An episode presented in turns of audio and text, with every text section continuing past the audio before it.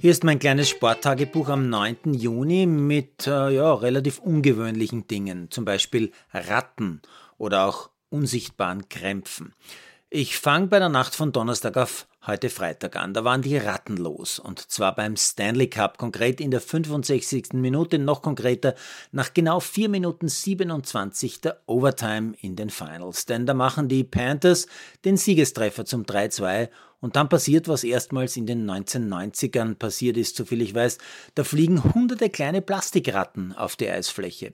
Die Geschichte dazu hat mir dann mein Eishockeyschwiegersohn äh, erklärt und ich habe sie natürlich, check, recheck, doublecheck, auch noch nachgelesen. Im Oktober 1995 hat ein Spieler der Panthers vor dem Match gegen Calgary in der Kabine der uralten Halle in Miami allen Ernstes eine Ratte entdeckt und sie kurzerhand mit dem Schläger erschlagen. Dann ist er rausgegangen und hat zwei Tore mit diesem Schläger gemacht und das Match mehr oder weniger im Alleingang gewonnen. Nach dem Spiel hat der Goalie die Story ausgeplaudert und vom Red-Trick statt Hat-Trick gesprochen. In der Folge haben die Fans, zuerst zögerlich, später dann mit ziemlicher Inbrunst, kleine Plastikratten aufs Spielfeld geworfen. Immer dann, wenn die Panthers gewonnen haben, vor allem in den Playoffs. Daraus wurde Tradition und heute Nacht war es wieder soweit. Overtime-Sieg gegen die Vegas Golden Knights im Finalspiel Nummer 3. Damit verkürzen die Panthers auf 1 zu 2. Der Stanley Cup ist also weiter hart umkämpft. Und jetzt zu den unsichtbaren Krämpfen, die ich angesprochen habe. Ja, ich habe noch nie ein so eigenartiges Tennismatch gesehen. Wobei, oh ja, irgendwann in den 90ern, glaube ich, hat Michael Chang einmal ein US-Open-Spiel, ich glaube sogar es war das Finale oder so, äh, fast aufgeben müssen, weil er solche Krämpfe gehabt hat, aber dann doch irgendwie das Match zu Ende gespielt und ich glaube, er hat es damals gewonnen, müsste ich nachschauen. Heute deutet zunächst beim Duell Djokovic gegen Alcaraz im Halbfinale nichts darauf hin. Djokovic gewinnt den ersten Satz, zwar eher deutlich, aber der Satz ist trotzdem hart umkämpft. Das Game zum 5 zu 2 für den Joker zum Beispiel dauert über 14 Minuten, nur das eine Game. Das 6-3 ist dann übrigens ein Ass mit 207 kmh.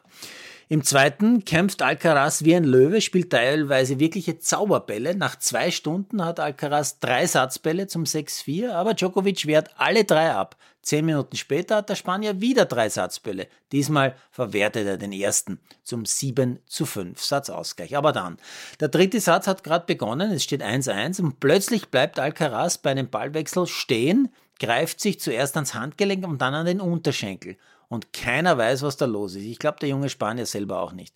Er setzt sich dann nieder, die Schiedsrichterin verkündet die Regel, die da lautet, Alcaraz verliert das Game, weil er nicht einfach mittendrin Timeout nehmen kann.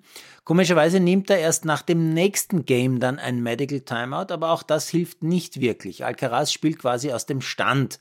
Djokovic spielt so viel Winkel als nur irgendwie möglich und so viele Stops wie nie zuvor. Und der Spanier kann sich nicht wehren. Aber er gibt nicht auf. Und natürlich gewinnt Djokovic dann die nächsten Sätze.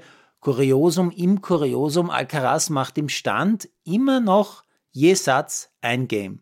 Und die Zuschauer buhen am Ende dann sogar manche Djokovic aus, wobei der Serbe in diesem einen Fall wirklich nichts dafür kann. Ein höchst skurriler Tennisnachmittag in Paris war das.